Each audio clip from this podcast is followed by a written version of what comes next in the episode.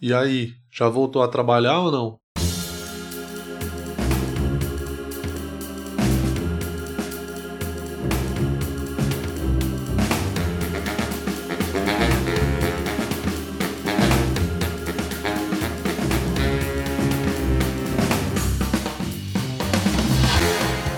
E aí pessoal, tudo bem? Começando mais um episódio do Escuta que eu te indico, o meu podcast.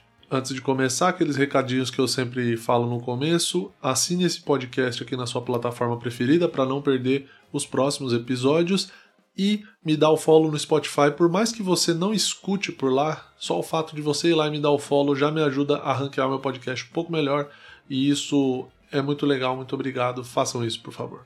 Tem também meu canal do YouTube, que eu posto vídeos semanais. Todas as semanas tem White People Problems novo. Essa semana vai ter de novo e já tem a nossa rainha Luana Piovani, está positivada para a Covid, um golpe duro na nossa majestade, mas ela estará lá novamente, porque temos mais coisas a discutir né, sobre esse reinado maravilhoso de Luana. E antes de entrar no tema principal, é, eu queria responder uma pergunta do Instagram que fizeram lá no sábado que eu tenho aberto a caixa do meu Instagram, no arroba o Murilo Moraes, eu falei lá na, hora, respondi, mas tem só 15 segundos e eu queria desenvolver mais essa ideia. Perguntaram para mim qual lugar mais estranho que eu já fiz um show. E aí eu vou dizer que lugar estranho eu não não tem um lugar que tenha sido estranho, assim. Tipo o pessoal que já fez show em casa de entretenimento, é, na famosa zona. Então, assim, eu não tenho esse tipo de experiência, mas eu já passei por uma situação que foi, assim, extremamente constrangedora. Eu não sei se eu já falei no podcast ou se foi em alguma outra live que eu participei com alguém e acabei contando essa história, mas eu sinto que eu já falei ela. Que foi quando eu fui fazer uma despedida de solteiro. Um amigo meu falou: Olha, tem uma amiga minha que queria fazer um stand-up na despedida de solteiro dela. E aí eu pensei em você e te indiquei e tal. Ela vai entrar em contato. Aí naquela época, né, qualquer dinheiro era dinheiro, hoje ainda é assim, mas hoje eu já consigo selecionar talvez um pouco melhor o que eu vou fazer, mas naquela época isso não era uma opção. Então ele falou: Olha, aí ela vai falar com você e tal, você desenrola com ela e tal. Aí a moça me chamou, me mandou mensagem e tal, perguntou quanto que eu cobrava, eu falei quanto que ela tinha. Aí eu tinha pensado no valor que eu não passei para ela, mas aí quando ela me falou quanto ela tinha, já era tipo metade do valor que eu tinha pensado originalmente. Aí eu falei, ah, mas se ela só tem isso, melhor isso do que nada, né? Aí fui fazer. E aí cheguei lá, tava todo mundo bebaço já, porque eu cheguei às seis para fazer o show, tipo seis e meia ou sete horas. A galera tava lá desde o meio-dia e tinha sido tipo um dia de sol, calor, então assim, tava todo mundo bebaço já, todo mundo tava bem chapado, numa mesa, zoeira, uma gritaria do caramba. Eu falei, não, tudo bem. Aí eu vou ali no palco, né? E tava tocando uma banda, tava um pagodão rolando. E eu falei, bom, eu vou esperar o pagode terminar, daí eu vou no palco, pego o microfone e tal, e com o volume da caixa de som eu tento falar mais alto, sei lá, e tento cobrir a voz deles, né? Aí beleza, acabou o show do, do pagode, eu fui no banheiro, quando eu voltei, os caras do pagode desmontando as caixas, desmontando os equipamentos, tudo. Aí eu falei, então, moça, mas eu vou. Lembra que eu falei que eu ia precisar da caixa e do microfone? Ela falou: É, eu achei que eles iam deixar aí, mas eles vão ter outro show pra ir, então eles vão ter que levar. Eu falei: Ah, tá. Ela falou: Mas não dá para fazer sem? Aí por um segundo me passou pela cabeça de falar que não era legal, mas eu falei: Não, vamos ver de um outro jeito que a gente desenrola. Eu tava pensando só no dinheiro. E aí quando você pensa só no dinheiro, você tem que se fuder. Foi um erro, mas que serviu como aprendizado. Pois bem, não tinha som, não tinha sistema de som, não tinha nada. Aí ela falou: Ah, falei, vou no gogó e tal. Aí eu falei: Não, vou ficar aqui no palco, porque aqui no palco é muito longe de onde estão as mesas, tá? É melhor eu ir ali no canto das mesas, onde estão tá as mesas, e aí fui para um canto lá com a luz acesa. O pessoal sentou em volta de mim nas mesas. Aí comecei a fazer, comecei a contar, e conversar e falar e tentar fazer uma piada aqui, uma piada ali, mas assim, experiência na, minha, na época era bem menor do que hoje, óbvio. É, e aí Tentei de um lado, tentei do outro, aí uma coisa riam, outra coisa só riam por dó, outra coisa não riam, outra coisa riam porque tava sendo tão ruim que a galera, tipo, ria não das piadas, mas da situação. E ficou, para mim, começou a ficar muito desconfortável, assim, extremamente desconfortável tentando fazer o texto. e a galera conversando, e as crianças correndo e não sei o que. E aí eu tinha um texto que, olha que tempos imemoriais. É, eu tinha um texto que eu falava de nomes que eu achava de, de cafetão e de puta. A gente começou a trocar ideia e tal, e aí eu comecei a fazer esse texto. E aí eu falei um nome, eu falei outro nome, aí tipo, o terceiro nome que eu falei era o nome da mãe da noiva. Aí ficou um climaço, um climaço, um silêncio absoluto assim. E aí o, o marido dela, né, o pai da noiva, falou: Pô, esse é o nome da minha mulher. Aí eu falei: Nossa, bicho, eu nem lembro que nome era. Acho que isso marcou de uma forma em mim que eu, que eu, eu fiz questão de apagar o, o nome que era, porque, nossa, mas olha, eu morri por dentro. Aí ele levantou e saiu. Aí eu falei, não, mas aí tentei remendar de alguma forma, mas também não consegui. Ficou um climão, daí eu falei, não, então eu vou, vou mudar de, de assunto. Aí entrei em qualquer outro assunto. E passou, sei lá, três minutos que eu tinha entrado no outro assunto. Eu falei, gente, eu vou ficando por aqui, muito obrigado. Tal, e saí. E a mulher falou, não, eu vou, vou depositar na sua conta. Aí eu falei, não, tudo bem, tudo bem. Eu tô saindo correndo, porque eu tenho outro show. Nem tinha. Eu só queria sair o mais rápido possível de dentro daquele bar e assim, nunca mais, depois que a mulher depositou o dinheiro, eu nunca eu apaguei o número dela, a conversa, que eu nunca mais quero ver essa pessoa. Que foi uma vergonha para mim e para ela, eu tenho certeza, na despedida de solteiro da mina. Puta que pariu. Então essa é a situação mais estranha que eu já passei, pelo menos a mais constrangedora para mim, Talvez eu já tenha passado em algum outro momento por algum lugar mais estranho, mas de situação que me constrangeu assim, até hoje eu penso e eu fico, puta que merda que eu fiz, é, foi essa com certeza. E agora vamos para o tema do programa.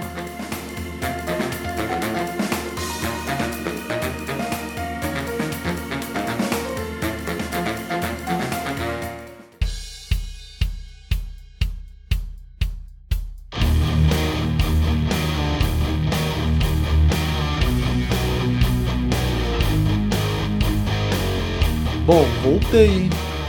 Voltei.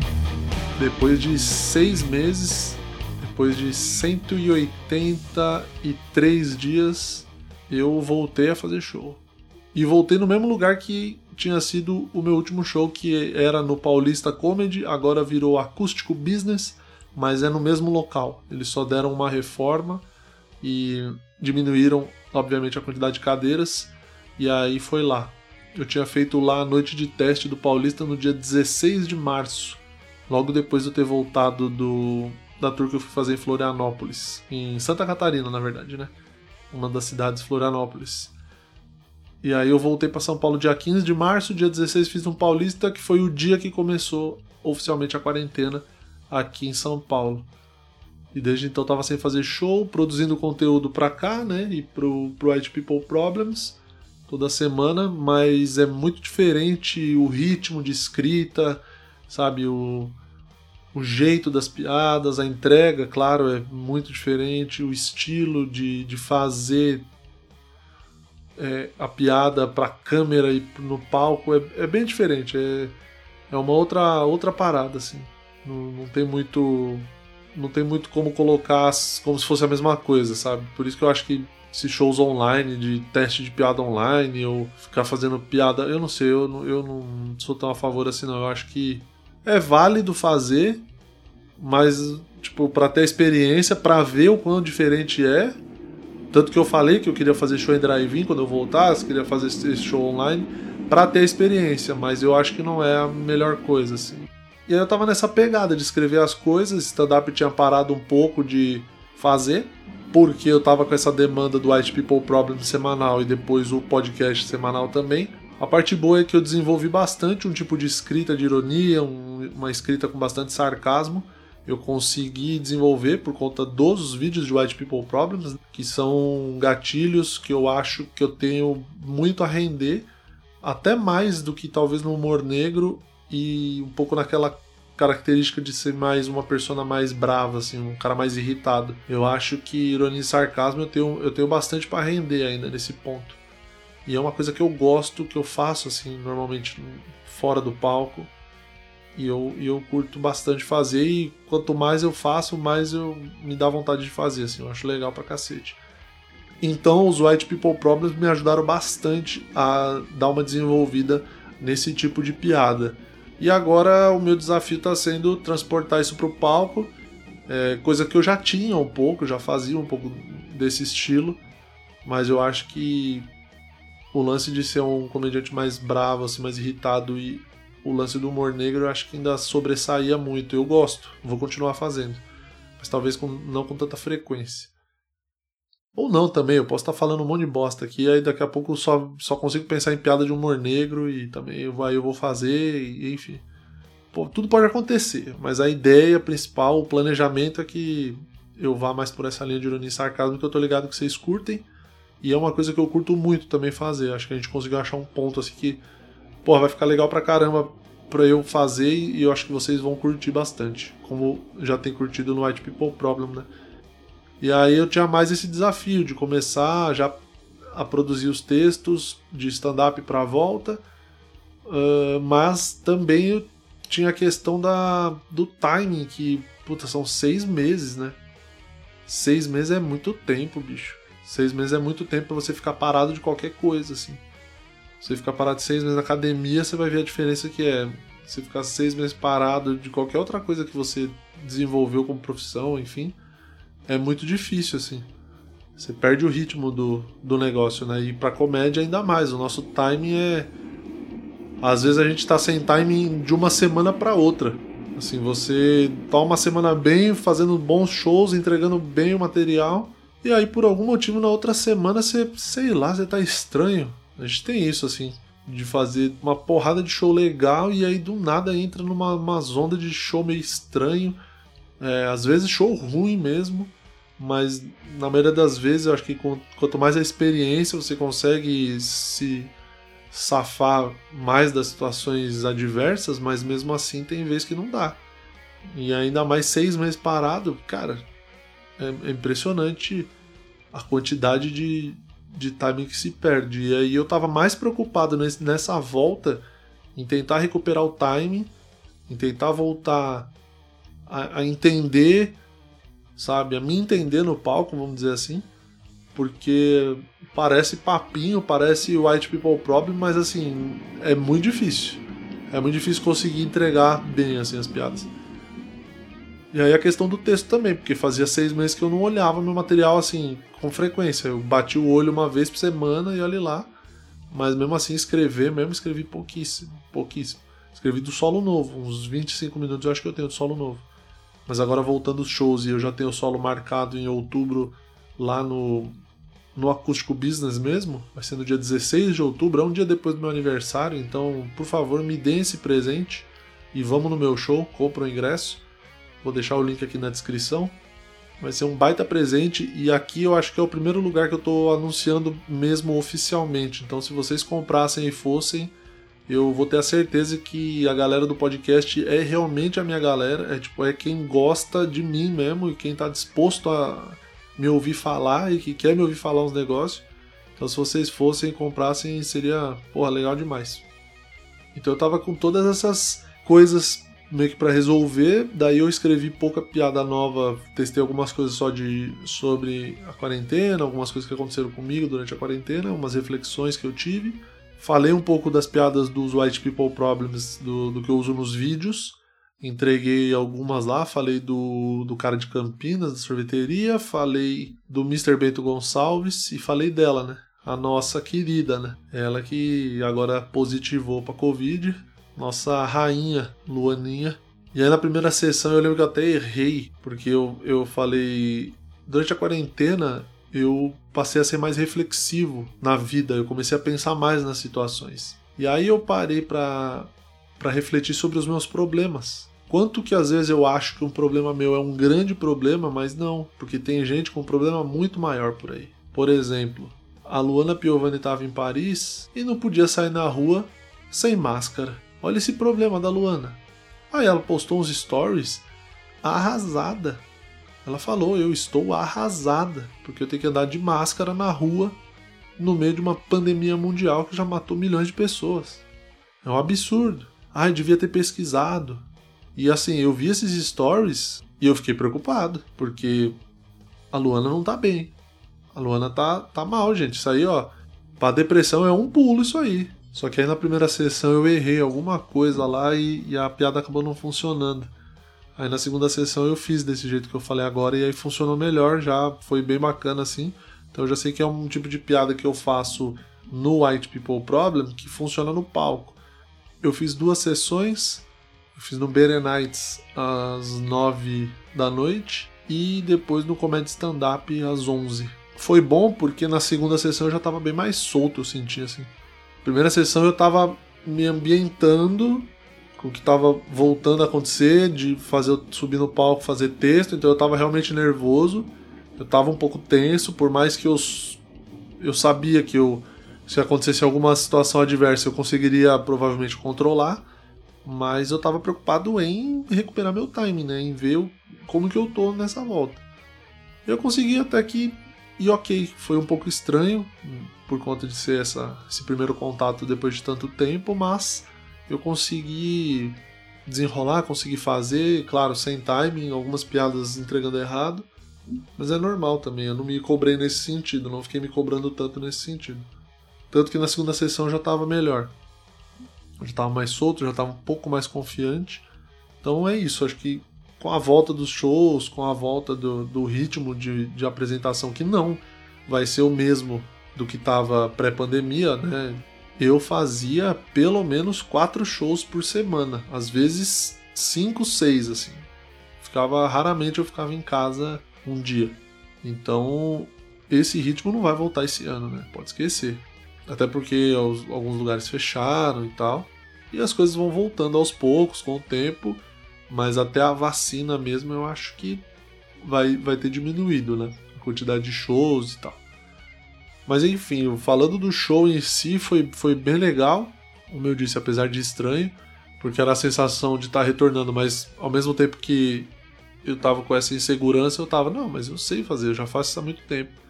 Eu tenho segurança no meu material, né? Que é diferente de quando você está começando, que você não tem a segurança no palco e nem no material. Agora, pelo menos, a segurança no material eu já, já tinha, porque eu fiz o texto do Geração Namastê, que está no meu solo. E aí eu fiz ali 12 minutos, acho que cada, cada show, e fiquei feliz, porque no primeiro show, na primeira, na primeira sessão, como eu estava sem, sem timing, sem lembrar do texto do Geração Namastê, pelo menos a ordem, eu tava lembrando as piadas todas. As piadas todas eu sabia, eu só não lembrava em qual ordem elas entravam. É, eu sabia mais ou menos a ordem do final, mas fui fazendo e deu certo. Eu acho que funcionou dentro do que eu tava esperando. Não, não tava esperando que ia ser uma explosão mesmo, mas rolou e foi legal. Já valeu a volta, valeu o rolê todo de de ter que escrever e, e testar para o palco e eu gravei né, as duas gravei em áudio, não gravei em vídeo, não tinha muito motivo para gravar vídeo ainda. Mas vai ter vídeo novo, eu tô escrevendo, tô pensando no que eu vou postar. Eu quero ter bastante cuidado nessa volta para não postar coisa meia boca. E aí agora os próximos passos é voltar a fazer mais shows, né? Eu já tenho algumas coisas marcadas aí, mas assim, um, dois por semana só. Então estou correndo atrás de fazer mais. Voltei a escrever de fato para stand-up. Tem algumas premissas anotadas aqui do que eu quero falar, tem algumas outras ideias que eu quero fazer. É, eu já prometi várias vezes aqui que tenho mais um vídeo por semana, mas eu estou pensando em alguma coisa ainda porque eu fiz uns testes com outro conteúdo e não gostei de responder perguntas perguntas do Instagram de vocês. Eu gravei uns pilotos aqui para assistir, para olhar e tal não curti tanto, achei que não era um conteúdo tão interessante assim, chamasse atenção. Mas eu não deixo de pensar o que, que dá para fazer. Então é isso aí, rapaziada. Voltei em definitivo a fazer shows agora. Estou procurando shows para fazer. Se você é produtor de stand-up, está ouvindo este episódio, me contrate, me chame para show. O White People Problems está mantido por enquanto. Eu sempre gosto de dizer por enquanto porque vocês já aprenderam que 2020 não dá para dizer Isso sim, com certeza. Né? A certeza, ela é, a certeza assim, ela é coisa de 2019, é coisa ultrapassada já. 2020 não é mais ano de ter certezas. Não, eu tenho certeza que vai acontecer isso amanhã. Você não tem certeza de nada. Então, por enquanto, o White People Problems está mantido todas as sextas-feiras, naquele novo horário das 7 da noite. Ah, por que, que você mudou? Eu gostava tanto de vir na hora do almoço. Mudei porque basicamente eu ganho mais meio dia para fazer o conteúdo de White People Problems. Porque antes, para soltar na sexta, meio-dia, eu tinha que gravar na quinta de manhã, para editar na quinta tarde, para postar na sexta-feira de manhã. Então agora, como tá sexta à noite, eu já faço tudo na sexta. Então eu ganho mais um dia para escrever o roteiro. E isso ajuda pra caramba, porque eu consigo selecionar as coisas e aí já deixar mais ou menos no gatilho ali cada posição, organizada de, de certa forma. E aí depois eu já começo o roteiro na quarta, aí na quinta faço o roteiro é, novamente, pego de manhã, dou uma olhada, e depois à tarde, mais à noite, escrevo de fato mesmo o final do roteiro. Se eu escrevi metade, escrevo outra metade, assim por diante. Então eu tenho mais tempo para ir pensando nas piadas e faz muita diferença você deixar o roteiro dar essa descansada, dar essa dormida. Eu achei melhor assim, porque aí na sexta eu acordo, tomo café, já gravo, antes do almoço eu já começo a editar. Tudo vai por uma coisa de tipo, eu não posso perder tempo. Então, quando eu faço isso na sexta, eu já sei que até sexta tem que ter tudo pronto, porque na sexta não dá para fazer nada, é só gravar e editar. E aí eu, eu criei esse senso de urgência também na minha cabeça de, meu, eu preciso entregar esse roteiro até quinta, eu preciso entregar esse roteiro até quinta. E aí eu faço. Os últimos programas eu tenho gostado bastante, eu acho que eu tenho conseguido fazer boas piadas. E para finalizar, antes das indicações, vou voltar a escrever meu solo novo. Tô com ele já com algumas ideias do que eu já tinha né, anotado. Vou, vou desenvolver agora, porque dia 16 do 10, como eu falei há pouco, vai ter o meu solo no Acústico Business, em São Paulo, na Rua da Consolação, pertinho do metrô paulista, dá pra ir a pé, 5 minutos nem isso, dá para você colar. O link tá na descrição do episódio, você clique lá e compre pelo Simpla, lembrando que lá tá com a capacidade reduzida, então lá originalmente eram 60 cadeiras, se eu não me engano tem 28 ou 30, um negócio assim, então são pouquíssimos lugares mesmo. Recadinhos dados, bora para as indicações?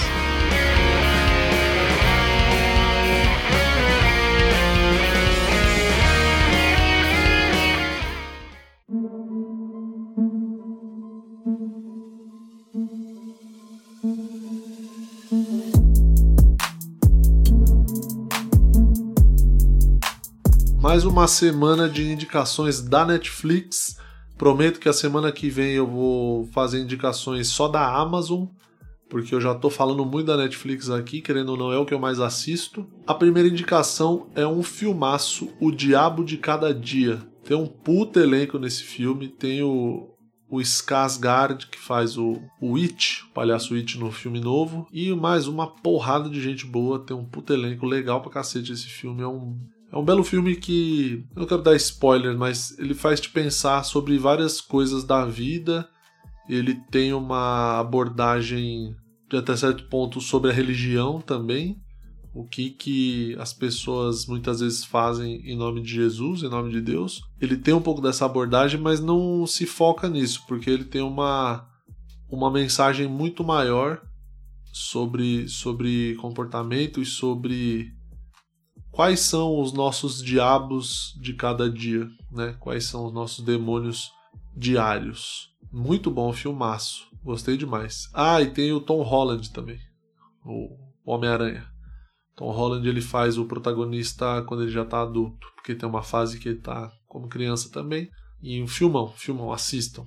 O Diabo de Cada Dia, Netflix. Segunda indicação é um conteúdo que eu gosto demais que é a temática da máfia. Eu sempre gostei, sempre achei legal a temática da máfia, de como funciona a máfia e tudo mais. Tanto que Poderoso Chefão tá ali no meu coração como um dos filmes favoritos da história minha com o cinema.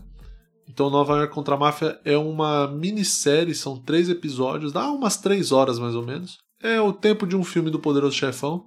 Essa série ela se passa na década de 70 e 80 falando de Nova York, de como as famílias né, das máfias dominavam a cidade. Então, assim, eles dominavam tudo, não era só tráfico de drogas ou, sei lá, tráfico de bebidas, contrabando, esse tipo de coisa. Eles dominavam, assim, o sindicato dos caminhoneiros era controlado pela máfia, o sindicato da construção era controlado pela máfia, o mercado de concreto. Eles tinham umas 8 ou 10 empresas de fachada que vendiam concreto. Então, assim, os caras controlavam o mercado de concreto numa época que Nova York estava crescendo demais, né? Anos 70 e anos 80, a cidade explodiu de construção, de prédio e tudo mais. Então, é, era bem nessa época bem crítica, então mostrava que a máfia controlava coisa pra cacete, controlava o lixo, tinha redes de restaurantes, então os caras estavam dentro da sociedade enfiado lá, legitimamente dentro da sociedade. Então é, é bem legal como que o FBI começou a trabalhar nesse sentido para pegar os caras da máfia e como que os caras da máfia faziam para se safar desse esquema de, de, de denúncia que o FBI estava montando para fazer da máfia e tal. Então é, é bem maneiro, bem interessante, a estética é legal, a fotografia é boa, a trilha é bem boa e é o tema de máfia que eu particularmente sempre gostei, sempre adoro assim. E já partindo para a indicação de comediante, eu queria deixar aqui o nome da Taylor Tomlinson. Taylor Tomlinson é uma mina que tá vindo fortíssima aí no stand-up americano. Ela é bem nova, ela tem 20 e poucos anos. Então é uma mina que é muito talentosa. Assim, eu assisti a primeira vez o especial. O especial não, a participação dela no Comedy Lineup, tá na Netflix também, em duas partes. São duas partes com oito episódios cada parte, e cada episódio tem 15 minutos. Então, cada 15 minutos é um comediante diferente. Então, são 16 comediantes lá para conhecer, e a Taylor apareceu por ali. E agora ela tá com o especial dela na Netflix também, é o Quarter Life Crisis, é a crise de um quarto de idade, que ela fala que tá ali pelos 20 e poucos anos, ela aborda bastante esse, esse tema assim, como é difícil essa fase da vida. Eu acho que é bem legal. Eu não assisti o especial ainda, vou ver, mas já indico porque é muito legal o tipo de observação dela, o tipo de piada que ela faz é, é interessante. E dentro ainda do Comedy Lineup tem o Phil Wang, também é um, um cara muito bom, assim, ele tem umas observações bem boas, algumas piadas um pouco mais provocativas, assim, com um pouco mais de sarcasmo. Então é bem legal também, recomendo o Phil Wang. Os outros eu não assisti, eu assisti só esses dois, o da Taylor que eu já queria ter visto e o do Phil que estava ali por perto. Então eu, eu gostei bastante, assim, achei que, que são dois que valem a pena. Então assistam aí, se você já assistiu algum outro desse do Comedy Lineup, me fala o nome do comediante, se você lembrar, e se você achou legal ou não. Então é isso, meu povo. Mais um episódio aqui para vocês. Espero que vocês tenham gostado. Eu falei bastante aqui sobre as coisas que eu estava querendo. Como sempre, eu consigo entregar bem aqui nesse podcast. É, me manda mensagem lá no Instagram se você gostou, se você não gostou, o que você achou do programa. Se de alguma forma você tinha esse tipo de curiosidade de conhecer como seria a volta, o que, que eu estava pensando em fazer. E é isso. Um grande abraço, até a semana que vem. Falou, tchau!